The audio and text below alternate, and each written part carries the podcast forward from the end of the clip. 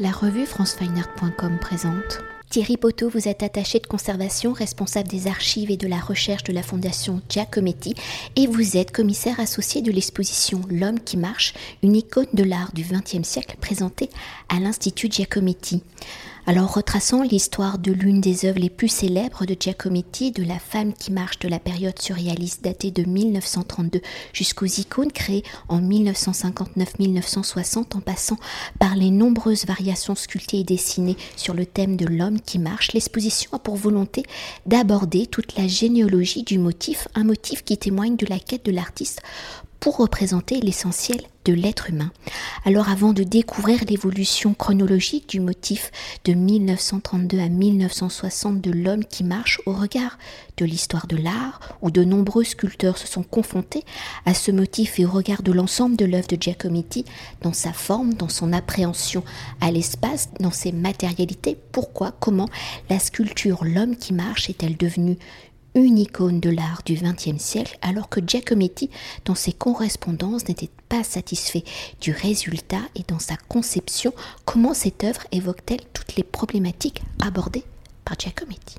Effectivement, euh, cette œuvre, ces œuvres, puisqu'il y a plusieurs hommes qui marchent, qui vont être réalisés en 1950-1960 par Alberto Giacometti, euh, c'est une recherche, c'est un travail qu'il effectue euh, en vue d'un projet euh, d'établissement d'établir une sur une place publique une œuvre monumentale. Cette place, cette œuvre monumentale doit prendre place ou aurait dû prendre place au pied de la Chase Manhattan Bank, et c'est l'architecte lui-même, Gordon Bunshaft, l'architecte de la Chase Manhattan Bank, cet immense building en plein cœur de Manhattan, qui va proposer à De concourir pour ce projet, euh, pour ce projet de sculpture.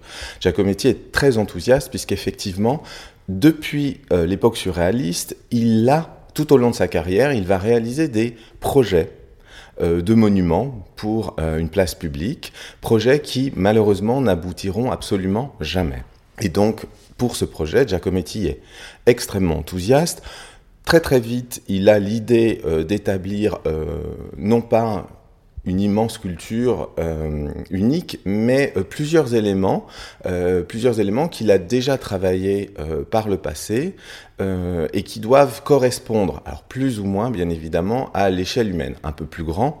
On le verra notamment pour les grandes femmes debout, qui, alors il fera plusieurs essais plusieurs modèles de grandes femmes, euh, la plus grande atteignant euh, plus de 3 mètres, un peu plus de 3 mètres. Donc effectivement, c'est un peu plus que l'échelle humaine. Mais en tout cas, voilà. Et donc, il décide d'établir sur, cette, euh, sur ce parvis de Chase Manhattan Plaza trois sculptures indépendantes, mais qui bien évidemment communiquent entre elles. Un homme qui marche, une grande femme debout et une grande tête qui semble-t-il, suivant euh, certains euh, témoignages oraux, aurait un rapport avec euh, la tête romaine de l'empereur Constantin, cette tête monumentale qui est aujourd'hui exposée peut-être au musée du Capitole à, Rome, je ne sais plus exactement. Enfin voilà, donc il se lance dans ce, dans ce projet très très enthousiaste, avec toujours, il est en, en, relation avec Gordon Bunshaft, l'architecte, qui viendra à plusieurs reprises voir euh, l'évolution du travail de Giacometti euh, dans son atelier, et également avec Pierre Matisse qui fait le lien, qui Pierre Matisse, le fils du peintre Henri Matisse, qui depuis 1948 est le galeriste de Giacometti euh, les États-Unis qu'il a déjà exposé plusieurs, à plusieurs reprises et avec succès euh, dans, sa, dans sa galerie de New York. Et donc Pierre Matisse fait le lien également entre euh, l'architecte et Giacometti. Et donc on, on peut suivre euh, à travers cette correspondance entre, entre les deux personnes, à travers une correspondance annexe qui est celle de l'épouse d'Alberto Giacometti, Annette Giacometti, avec sa correspondance avec Isaku Yanaera, qui est un ami du couple et un, et un modèle de Giacometti durant cette période. Et donc, on peut voir comme ça, on peut suivre l'évolution avec, pour Giacometti, comme d'habitude, bien évidemment, des périodes d'enthousiasme extrême et puis euh, et puis des déceptions, mais qui euh, sont toujours, euh, on va dire, très ponctuelles. Et à chaque fois, c'est ça la force aussi de Giacometti, c'est d'arriver à transformer ces, ces moments de découragement euh, en quelque chose, en une force. Et c'est assez, euh, c'est même, euh, comment dire, une certaine leçon pour nous, je trouve, à chaque fois de repartir sur ces échecs qui n'en sont pas, qu'ils transforment tout de suite en, fait en, non pas en victoire, mais en tout cas comme une marche supplémentaire qu'il a gravi vers l'idée, vers là où, vers le point qu'il veut atteindre. Et donc, Giacometti, pendant donc de 1959 jusqu'au milieu de l'année 1960, va faire de nombreux modèles euh, de, chacun de, ces, euh, de chacune de ces sculptures, et notamment des hommes qui marchent. Euh, il en réalisera en tout et pour tout trois, trois exemplaires en plâtre. On va dire à peu près les trois font plus ou moins 2 mètres de, 2 mètres de haut. Il réalisera quatre grandes femmes et deux grandes têtes. Et donc, au milieu des années 60, il est plutôt satisfait et euh, va envoyer tous, ses plâtres, puisque, en sachant que tout ça est réalisé euh, dans son atelier minuscule de la rue Hippolyte Mindron. Et tout, tout cela en sachant que, enfin, il faut bien avoir en tête que Giacometti n'a jamais jusqu'alors voyagé euh, aux États-Unis, que donc il ne connaît absolument pas l'espace. Euh, bien évidemment, il a vu, déjà vu des films sur, euh, sur New York, euh, des documentaires, des journaux, donc il a une idée de, du gigantisme du lieu, mais euh, ramené à son atelier de 23 mètres carrés, vous imaginez que, voilà, c'est donc, ça reste quand même un, un problème. Malgré tout, il envoie tous ses plâtres, euh, assez content du travail qu'il a effectué. Il pense avoir abouti. Il envoie tout ça chez le fondeur.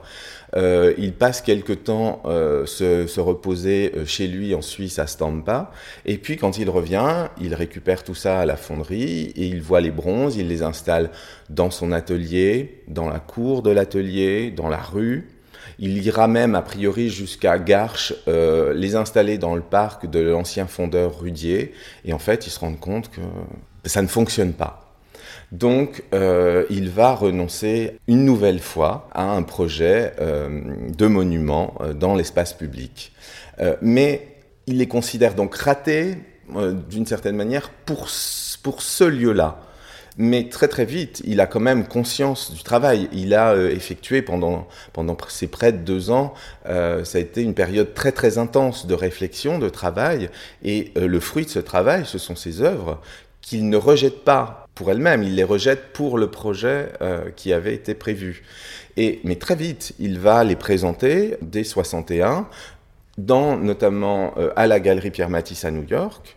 Et à chaque fois, si vous voulez, il va installer ce ou ces hommes qui marchent, mettant parfois un seul, parfois les deux, toujours accompagné d'une grande femme, d'une grande tête. Et très très vite, dès 1961, euh, il obtient euh, le premier prix de sculpture, euh, le Carnegie Prize, pour L'homme qui marche 1, puisque je vous ai dit, il y en avait trois. Donc Giacometti n'a jamais été quelqu'un de qui s'est beaucoup penché sur le titre de ses œuvres, hormis une période assez courte où il donnera pour quelques œuvres des titres plutôt poétiques.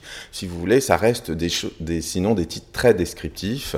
Et c'est le cas, là tout simplement, nous avons L'homme qui marche 1, L'homme qui marche 2 et L'homme qui marche 3 et pour évoquer la jeunesse du motif de l'homme qui marche dans son exploration de la représentation de la figure humaine, dans les prémices du motif, Giacometti va puiser son inspiration dans les modèles de l'Antiquité, plus particulièrement du modèle égyptien. Alors si à partir de 1948 son inspiration sera les attitudes capturées dans la rue, dans la vie quotidienne de 1932 à 1947, dans la conception de la figure debout, quelles sont les particularités du modèle égyptien qui vont interpeller Giacometti et dans l'analyse de la statuaire égyptienne, comment Giacometti va-t-il détourner et s'approprier les particularités du modèle égyptien? Giacometti, comme tous les grands, j'allais dire comme tous les grands artistes, il s'est penché sur les œuvres du passé. Euh, c'est assez intéressant puisque euh, d'ailleurs, euh, pour une autre occasion, euh, nous avons dû revoir avec une de mes collègues, Serena Bucalo-Musli, euh, la correspondance, parce qu'elle travaille sur la, publication de la correspondance familiale, et notamment euh, entre Alberto Giacometti et son père, Giovanni Giacometti, qui était à l'époque un peintre suisse néo-impressionniste renommé. Et dans, cette correspondance, Giovanni Giacometti parle avec son fils et lui donne de nombreux conseils. Et notamment, on, regardait hier une lettre de 1923 où Giovanni Giacometti lui redit encore l'importance de regarder, de regarder les maîtres du passé. Et effectivement, Giacometti, dès son plus jeune âge, dans l'atelier de son père, va parcourir les nombreux ouvrages d'art que ce dernier possède et va il a à peine, il a à peine 13 ans quand nous avons déjà une copie d'une, d'une estampe de Dürer, Les Quatre Cavaliers de l'Apocalypse, qui est absolument fabuleuse euh, pour, quelqu'un de, de son âge. Et donc voilà, Giacometti regarde tout ça. Et bien évidemment, euh, il regarde aussi les œuvres de l'Antiquité, et notamment entre 1920 et 1921, il va euh, pendant plusieurs mois euh, découvrir l'Italie, et en visitant Florence en 1920, il tombe en amour devant une, une, tête égyptienne. Donc voilà d'où commence son, son, attrait pour les œuvres de l'Antiquité et notamment pour l'art pour l'art égyptien. Euh, il visite, à partir du moment où il s'installe à Paris en 1922, euh, pour suivre les cours euh, du sculpteur Antoine Bourdel à l'Académie de la Grande Chaumière, il va fréquemment, très fréquemment, visiter les collections du Louvre. Et là, il copie. Il copie énormément. Et cette activité de copiste, il la conservera toute sa vie. Et donc, en 1932, alors qu'il est dans pleine période surréaliste. Il fait partie du groupe surréaliste d'André Breton depuis euh, la fin de l'année 1930 et il y restera jusqu'en début 1935. Donc, et durant toute cette période, Giacometti va réaliser des objets à connotation symbolique. Euh, ce terme est euh, par Salvador Dali pour parler justement des objets, des œuvres que Giacometti crée durant cette période et où dans ces, dans œuvres, la figuration, euh, l'art figuratif a totalement disparu. Alors certaines œuvres fragmentaires nous montrent un nez, un bras, euh, voilà, des éléments euh, que d'ailleurs on va retrouver euh, des années plus tard dans, dans les œuvres d'après-guerre, dans certaines œuvres d'après-guerre. Mais en tout cas, voilà, la, personne, la figure humaine a totalement disparu. Et puis en 1932, il va réaliser cette euh, femme qui marche, puisque c'est le titre qu'il lui, lui donne, qui est une, une sculpture euh, très longiligne, d'à peu près 1 mètre, 1 mètre 40, 1 mètre 50, sans bras ni tête, donc il y a un côté déjà archéologique. Et puis surtout, ce qui est notable, c'est ce léger pas, cette légère avancée de la jambe, de la jambe gauche. Alors c'est un, c'est une femme qui marche, mais de manière très timide, si l'on veut dire. Mais effectivement, dans cette façon de représenter la, sculpture, Giacometti s'inspire de l'art de l'Antiquité et notamment de l'art égyptien, puisque euh, c'est la manière dont euh, les euh, artistes égyptiens vont, durant les près de 3000 ans, 4000 ans, 5000 ans que dure la civilisation égyptienne vont représenter, euh, vont représenter les, humains avec ce pas en avant, cette, cette marche dynamique qui symbolise l'humain. Et donc Giacometti reprend euh, reprend cela, mais comme l'avaient fait euh, dès l'Antiquité d'ailleurs les, euh, les, artistes grecs de l'époque archaïque qui avaient vu, qui avaient commencé à voir les, les sculptures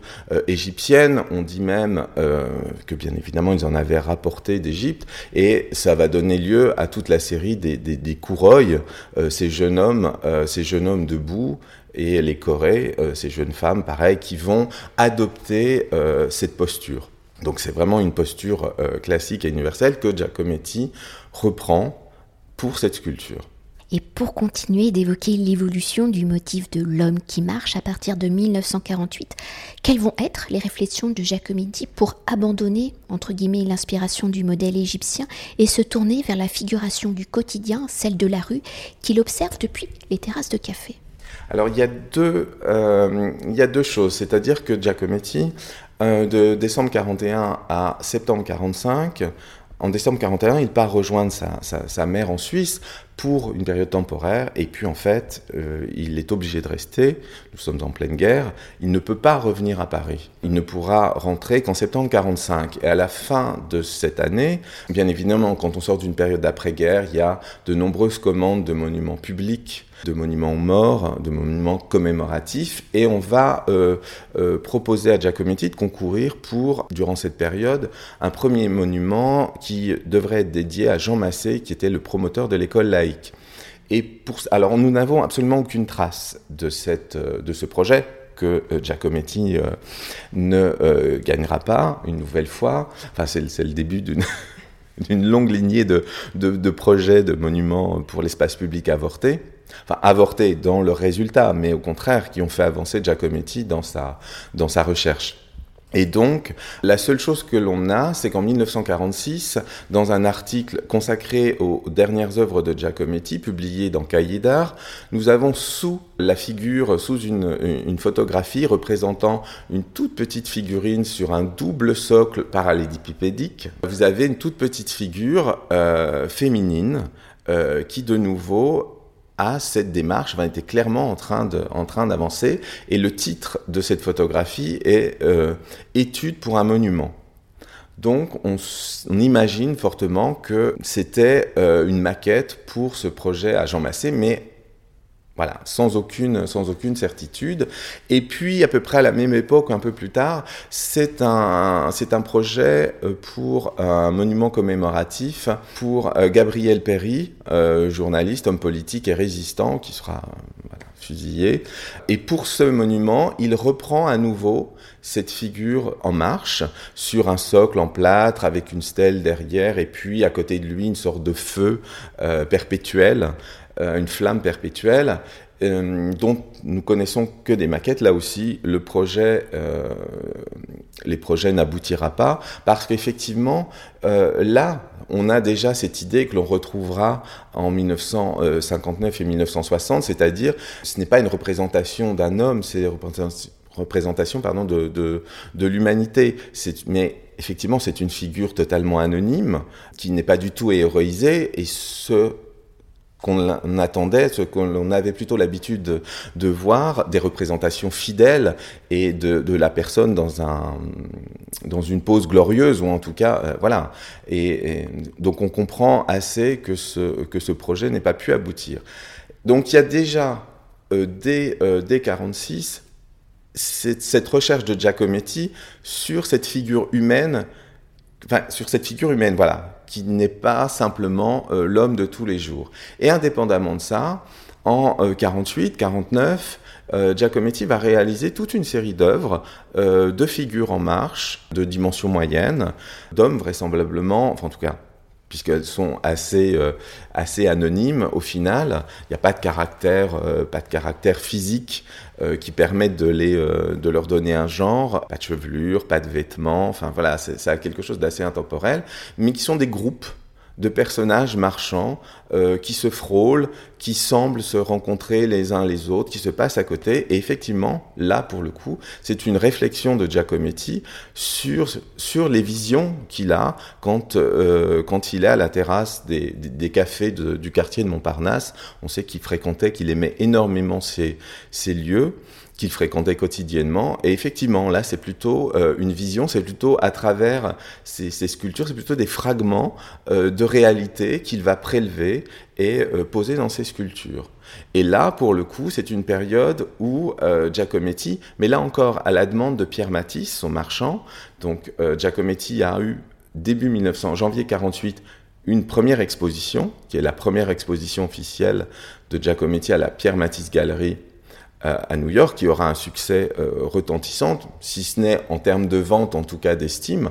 Il faut rappeler que notamment euh, Giacometti avait demandé à Jean-Paul Sartre, son ami, de réaliser le catalogue d'introduction, le texte d'introduction de, ce, catalogue, intitulé À la recherche de l'absolu, qui est un texte absolument merveilleux sur, sur l'art de Giacometti. Et donc en 1950, euh, Giacometti prépare déjà une seconde exposition pour la galerie Pierre Matisse. Et dans cette exposition vont être exposés ces œuvres, euh, ces fragments de réalité euh, de la vie quotidienne. Et, donc Pierre Matisse incite un peu Giacometti à trouver des titres.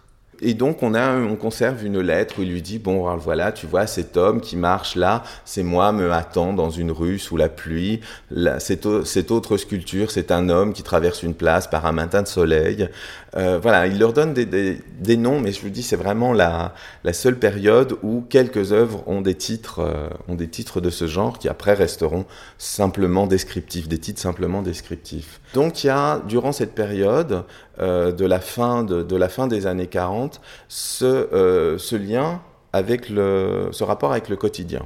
Et peut-être pour euh, aller dans le sens de l'évolution globale hein, du motif de l'homme qui marche en près de 30 ans de création, comment se matérialisent les variations du motif Est-ce par rapport, on l'a déjà un peu évoqué, hein, à la posture de la figure, à la taille, à la matière de la sculpture Et dans l'évolution de ce motif, comment les dernières sculptures réalisées entre 1959 et 1960 vont-elles se distinguer pour devenir donc icônes de l'art du XXe siècle?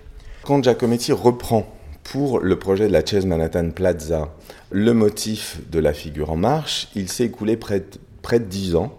Depuis qu'il a, euh, pendant ces 10 ans, il a beaucoup travaillé sur modèle, sur, euh, sa, sur sa femme, sur euh, son frère, bien évidemment, et sur d'autres, sur d'autres modèles. Et il va reprendre cette, cette image parce que, bien évidemment, il y a l'idée de l'espace public là aussi dans cette, dans cette place. Donc ça faisait, euh, euh, ça faisait sens de toute façon.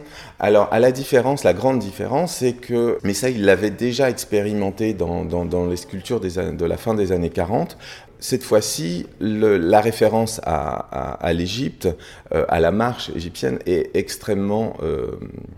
Enfin, est, est, est, surpassée, mis de côté. C'est-à-dire que le, le pas euh, et cette fois-ci dans ces sculptures euh, une grande, une très très grande foulée, un pas qui montre une certaine, euh, une grande volonté dans la démarche de, de, la sculpture, et puis le corps qui est penché très en avant pour former une ligne avec la jambe, avec la jambe arrière. Enfin voilà, il y a tout ça donne une, une, une dynamique très très forte à cette à cette sculpture, et puis de nouveau une sculpture c'est l'homme qui marche, mais euh, qui n'est pas du tout, c'est une œuvre qui n'est pas du tout sexuée euh, physiquement.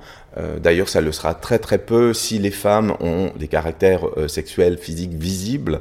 Les hommes, à une très rare exception dans l'œuvre de Giacometti, où un sexe masculin va être sculpté, on va dire figuré, euh, c'est extrêmement rare. Voilà, c'est la, l'exception et cette sculpture, c'est l'exception qui confirme la, qui confirme la règle. Et donc cette œuvre, euh, de nouveau, euh, n'a pas de, n'a pas de coiffure, n'a pas de chevelure, n'a pas de vêtements. Donc ça, ça s'associe de nouveau, c'est, cette idée réellement de, de, de, de l'être humain, de nous, de nous représenter tous parce qu'on peut tous se reconnaître dans cette, dans cette sculpture. Et alors à la fois, elle a ce, pas extrêmement euh, vigoureux, et en même temps, euh, c'est quelque chose, si par exemple vous les regardez de face, euh, qui n'a pas d'épaisseur, enfin, c'est quelque chose d'une très grande fragilité dans, dans, son aspect physique. Et c'est ça qui est extrêmement frappant, j'allais dire touchant aussi, c'est à la fois cette force, cette capacité de, de Giacometti à avoir insufflé dans cette sculpture, euh, qui, quand on la regarde, a en plus quelque chose de très graphique. C'est une sorte de signe dans l'espace. Elle a, elle, a, elle a pas de, elle a presque pas d'existence, c'est ça. Et en même temps, elle est d'une très très grande force. Et elle montre aussi la fragilité, euh, la fragilité de l'être humain. Et puis la marche, qu'est-ce que c'est? En fait, ce n'est qu'une suite de déséquilibres. À chaque fois qu'on fait un pas, on risque, on risque la chute. Et c'est tout ça qui euh, que Giacometti a réussi à, à insuffler dans cette sculpture et les, sentiments, les sensations qu'elle nous provoque lorsqu'on euh, les regarde. C'est ça qui, je pense, euh, fait que euh, très très vite, elle est devenue emblématique de l'œuvre de Giacometti et surtout une œuvre iconique pour le public. Alors on en a déjà dit quelques mots, mais pour revenir à la jeunesse du motif de l'homme qui marche, en 1932 son titre évoque la représentation d'une femme dans l'évolution du motif, les sculptures sont plutôt androgynes, voire asexuées. Pourtant, dans l'historique de la conception de l'ensemble des sculptures de la commande de New York en 1958, Giacometti évoque une grande femme, on l'a dit, et un homme qui marche, ainsi qu'une grande tête. Alors dans l'apparence de l'homme avec un grand H, ou plutôt de l'humain, comment Giacometti va-t-il universaliser le corps, quelles sont les caractéristiques du corps que Giacometti va accentuer mais aussi atténuer, presque effacer? Bien évidemment, si, on, compare euh, la sculpture de Giacometti de 1932 avec euh, cette surface extrêmement lisse, extrêmement proche de, j'allais dire pour le coup, de, de, la réalité. Giacometti va développer dès son retour à Paris, après-guerre, une, façon de, une façon de sculpter avec un, épiderme, une surface de la sculpture très, euh, très travaillée, très tourmentée, euh, qui n'est certainement pas euh, sans, sans lien avec son origine montagnarde, ses origines montagnardes, où, où on, a, on a le sentiment de, de quelque chose de quelque chose de très primaire dans cette, dans cette sculpture. On a l'impression que ça émerge naturellement, qu'il n'y a pas eu de, qu'il n'y a pas eu de, de, de, de, travail, enfin que c'est une, une création spontanée. Et c'est ça aussi qui, était, qui, qui, qui fait partie de, de, de l'attrait de ces, et du mystère de, cette, de ces sculptures. Et donc, bien évidemment, quand on regarde euh, cet homme qui marche de 1960, euh, il a quelque chose de très disproportionné. Euh, euh la tête, euh, la tête, même si elle est présente, et effectivement euh, dans les proportions beaucoup plus petites que l'ensemble du corps. L'enjambé, les jambes nous semblent absolument, absolument immenses, de même que, de même que le, buste. Tout est, tout est allongé, tout est disproportionné. Il n'y a rien de, de, de, réaliste, en tout cas dans les, euh, dans les proportions du, du, corps humain. Mais tout ça participe de la force de cette, de cette sculpture, puisque on, ça va au-delà, euh, ça va au-delà d'une simple apparence physique. De toute façon, c'est ça qui fait l'intérêt Giacometti a su dépouiller sa sculpture de tout ce qui était superficiel, de tout ce qui pouvait venir gêner son, son, son, discours, enfin en tout cas le, le, but recherché. Et donc euh, voilà, c'est euh, effectivement ça, n'est pas ça n'est pas un homme, ça n'est pas un humain. c'est au-delà. Alors est-ce l'âme euh, Enfin voilà, ça devient euh, Là, on entre dans des considérations un petit peu. Mais tout le monde peut, peut, peut, peut y voir. C'est ça aussi. C'est que tout le monde, euh, lorsqu'il regarde euh, cette, cette sculpture, peut imaginer, peut lui donner une interprétation et il trouve un, un attrait. C'est ça, ça euh, cette force. Voilà. Il, il faut faire marcher euh, son, son, son imagination, ses sentiments aussi. Euh, et euh, lorsque nous avons euh, la semaine dernière installé ces sculptures, parce que, alors paradoxalement, lorsqu'on travaille pour la Fondation Giacometti, il a une œuvre tellement importante que j'allais dire, ce qui me concerne peut-être pas pour mes, pour mes collègues, c'est que c'est une sculpture que je ne regardais pas forcément, ou en tout cas pas autant euh, que d'autres euh, que d'autres périodes de, Giacometti. Et quand nous avons euh, eu la chance la semaine dernière de commencer à mettre en scène, à installer ses œuvres, en, notamment en installant le premier homme qui marche qu'il réalise en 1947 et qui lui est encore proche dans sa, dans sa pose de euh, la figure qui marche et que tout d'un coup on voit l'évolution, on les regarde et on le prend le temps, on, on, on, on voit la force de, ces, euh, de cette œuvre. C'est faut vraiment, c'est une œuvre qui, qui, je pense, demande, enfin comme beaucoup d'œuvres d'ailleurs, euh, demande plus qu'un simple qu'un simple coup d'œil. Et euh, j'y ai trouvé une, une résonance aux difficultés euh, de notre période. Et, voilà. Et j'ai trouvé qu'elle elle, euh, fonctionnait assez bien avec la situation. Elle était très actuelle avec la situation euh, mondiale que, que, que nous vivons actuellement. Et pour conclure notre entretien et pour évoquer l'exposition dans sa globalité, pour que le visiteur puisse appréhender l'histoire et l'évolution du motif de l'homme qui marche dans l'œuvre de Giacometti, comment avez-vous justement articuler l'exposition et comment sculpture et dessin vont-ils, dans leur dialogue, nous révèlent-ils donc cette fameuse histoire du motif? Alors, l'Institut est un petit espace, euh, ce qui fait à la fois sa force, puisque ça permet aux visiteurs d'avoir un rapport privilégié avec, euh, avec les œuvres exposées. Et en même temps, c'est une contrainte, puisque bien évidemment, euh, on ne peut pas, on ne peut pas y mettre, euh, y exposer toutes les œuvres euh, que l'on que l'on souhaiterait. Et puis, euh, comme toujours avec les œuvres de Giacometti, qu'elles fassent 2 cm de haut ou euh, 3 mètres, Giacometti a réussi à générer tout un espace autour de la sculpture. Et donc cet espace, il faut, il faut le, le laisser Sinon, ben voilà, j'allais dire, sinon l'œuvre ne, ne se déploie pas, enfin l'attrait de de l'œuvre ne, s'exerce pas si l'on si l'on accumule. Euh, l'accumulation, euh, elle est bien dans son atelier, mais euh, si on veut qu'il s'exprime pleinement, on a besoin, on a besoin d'espace. Donc, on a heureusement le motif de la figure en marche il y a assez peu au final euh, d'exemplaires, de, modèles créés par Giacometti, puisqu'un seul avant-guerre, et puis on, ne dépasse pas, euh, on ne dépasse pas la dizaine euh, de 48 jusqu'à 1960. Donc on, voilà, on a pu exposer ces pièces de manière à ce qu'elles aient leur espace, leur propre espace, et c'est à la fois une présentation chronologique et thématique les euh, trois hommes de grande dimension étant, euh, eux, réunis ensemble pour justement euh, voir l'évolution du travail de Giacometti entre le premier homme qui marche de 1947 et qui est un bronze unique présenté de manière exceptionnelle à, à Paris. C'est un prêt de la Alberto Giacometti Stiftung, donc la, la fondation euh, suisse euh, où les œuvres sont euh, mises en dépôt au Kunsthaus de, de Zurich.